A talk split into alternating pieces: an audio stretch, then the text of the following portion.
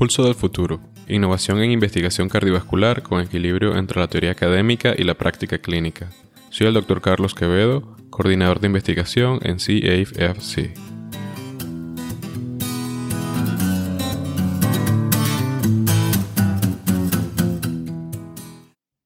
Bienvenidos a una nueva edición del podcast Pacientes Primero. Mi nombre es Dr. Carlos Quevedo y soy uno de los coordinadores de investigación del grupo de cardiólogos asociados del condado de Fairfield.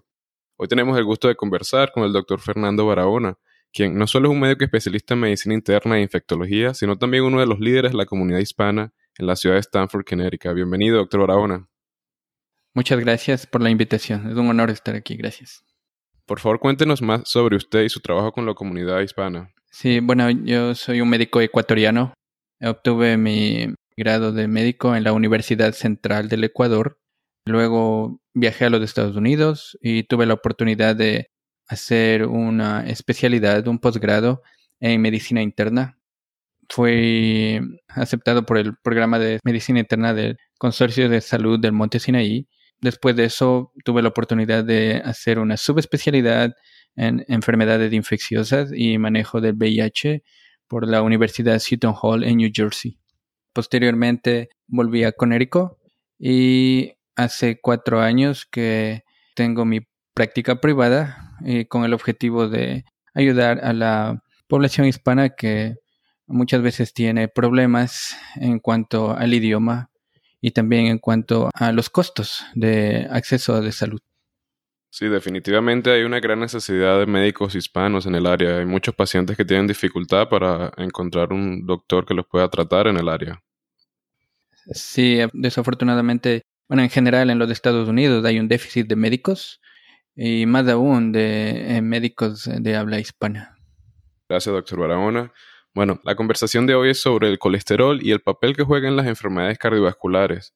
Tal vez podemos empezar, doctor, si nos puede decir qué es el colesterol y por qué se le da tanta importancia. Sí, bueno, el colesterol es la grasa que existe en el organismo, en los seres humanos. El colesterol es necesario para muchas funciones, para crear eh, productos como las hormonas, que a su vez controlan muchas eh, funciones de nuestro organismo. Eh, también es importante para que podamos utilizar ciertas vitaminas, por ejemplo. sin embargo, cuando el colesterol está presente en exceso en nuestro organismo, puede causar problemas. Entiendo. También se menciona mucho el término colesterol bueno y colesterol malo. ¿Nos podría hablar un poco más sobre esa diferencia y qué son? Sí, existen varios tipos de colesterol.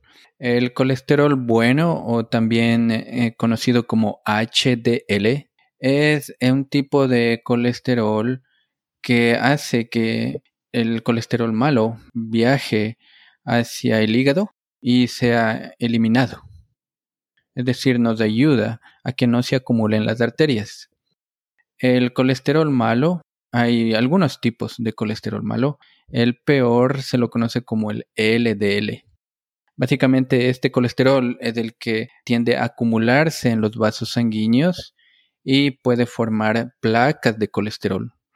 Estas placas de colesterol a su vez obstruyen los vasos sanguíneos y en casos ya en sí severos pueden causar interrupción del flujo sanguíneo y, por ejemplo, dar eventos serios que atentan contra la salud como un infarto de corazón o de accidentes a nivel del cerebro, de la circulación cerebral. Interesante. ¿Y por qué se elevan estos niveles de colesterol en la sangre? En sí existen muchos factores que tienen que ver con los niveles de colesterol. Existen factores que se pueden modificar y factores que no se pueden modificar. Los factores que se pueden modificar tienen mucho que ver con el estilo de vida de una persona. Por ejemplo, el tipo de dieta que la persona consume.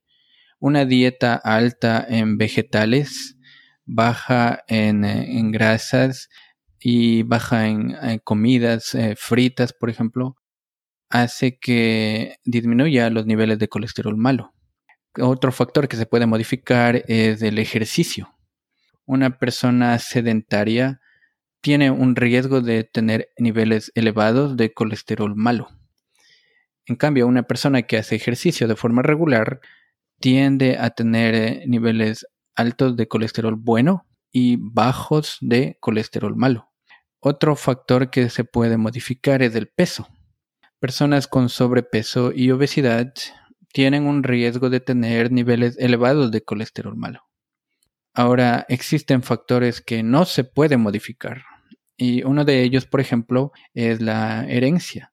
Hay pacientes que tienen familiares con problemas de colesterol y eso les pone en un riesgo superior a una persona que no tiene familiares con niveles elevados de colesterol. A veces la persona tiene un buen peso, lleva una buena dieta, hace ejercicio y sin embargo los niveles de colesterol no son óptimos. Entonces, lo más probable en esos casos es que hay un gen que hace difícil que se pueda metabolizar el colesterol malo y por ende se acumula y se eleva. ¿Qué síntomas tiene una persona cuando tiene colesterol alto? ¿Hay alguna forma de identificarlo o simplemente no hay ningún síntoma que, la persona pueda presentar? En sí, los síntomas muchas veces dependen del nivel de colesterol ah, malo. Hay personas que tienen niveles elevados de colesterol y que no presentan mayores síntomas. Y usualmente se los ah, diagnostica en base a un examen general, en sí, que encuentra niveles elevados de colesterol malo.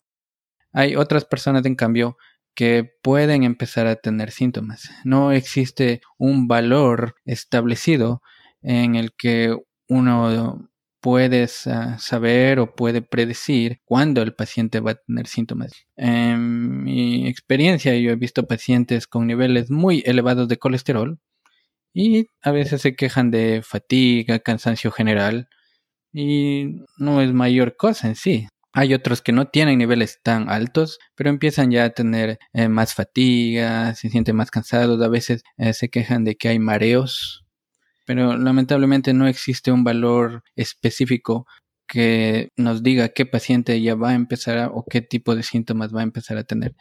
En general, yo creo que es bueno hacerse un chequeo general por lo menos una vez al año, sobre todo si la persona tiene más de 35 años y ponerle más énfasis aún si es que hay antecedentes familiares, si es que hay hermanos, padres con problemas de colesterol u otros factores de riesgo para la salud como la diabetes, la presión alta, que juegan un papel en conjunto con los colesteroles elevados malos para atentar contra nuestra salud.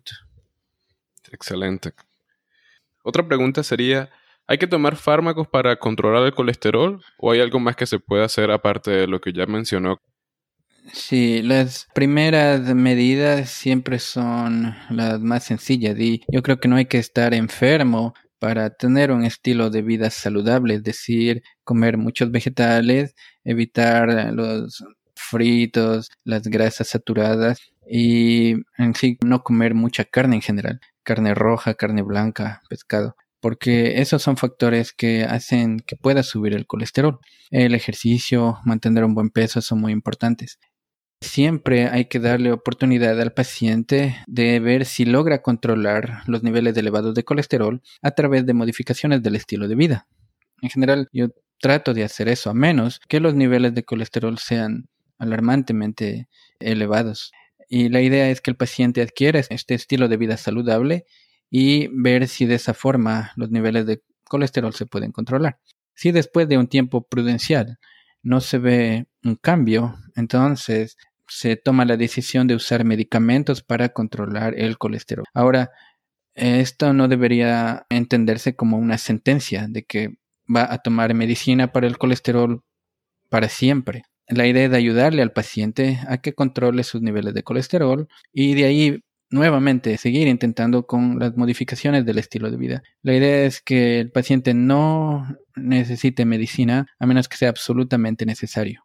Ahora hay ciertas enfermedades en las que es imperativo, es muy importante usar medicinas para el colesterol. Y Ahí estoy regresando un poco a los tipos de síntomas que pueden presentarse cuando el colesterol ya causa muchos problemas. Por ejemplo, infartos cardíacos. Los pacientes pueden tener dolores en el pecho, sienten que hay un cambio en la capacidad de ejercicio o de actividad física que pueden realizar, o si esa placa de colesterol viaja a los vasos sanguíneos del cerebro y obstruye el flujo sanguíneo, pueden tener parálisis, etc. Entonces, en estos casos es muy imperativo usar medicina para el colesterol.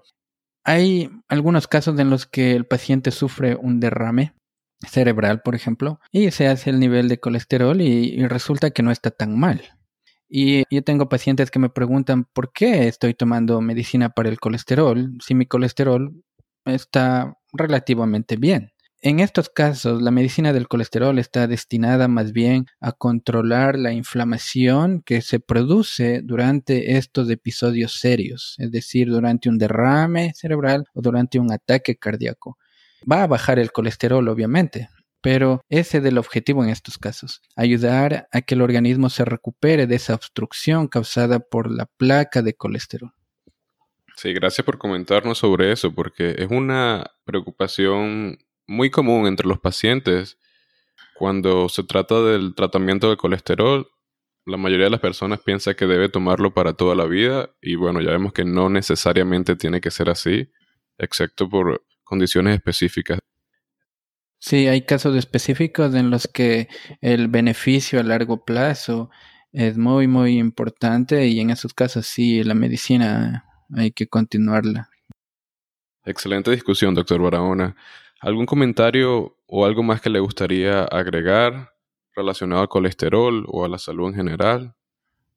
Eh, sí, yo creo que hacer un énfasis en que uno tiene que tratar de vivir sanamente. Eh, no esperen a enfermarse para empezar a comer bien o hacer ejercicio o bajar de peso. Y vayan a ver a su médico.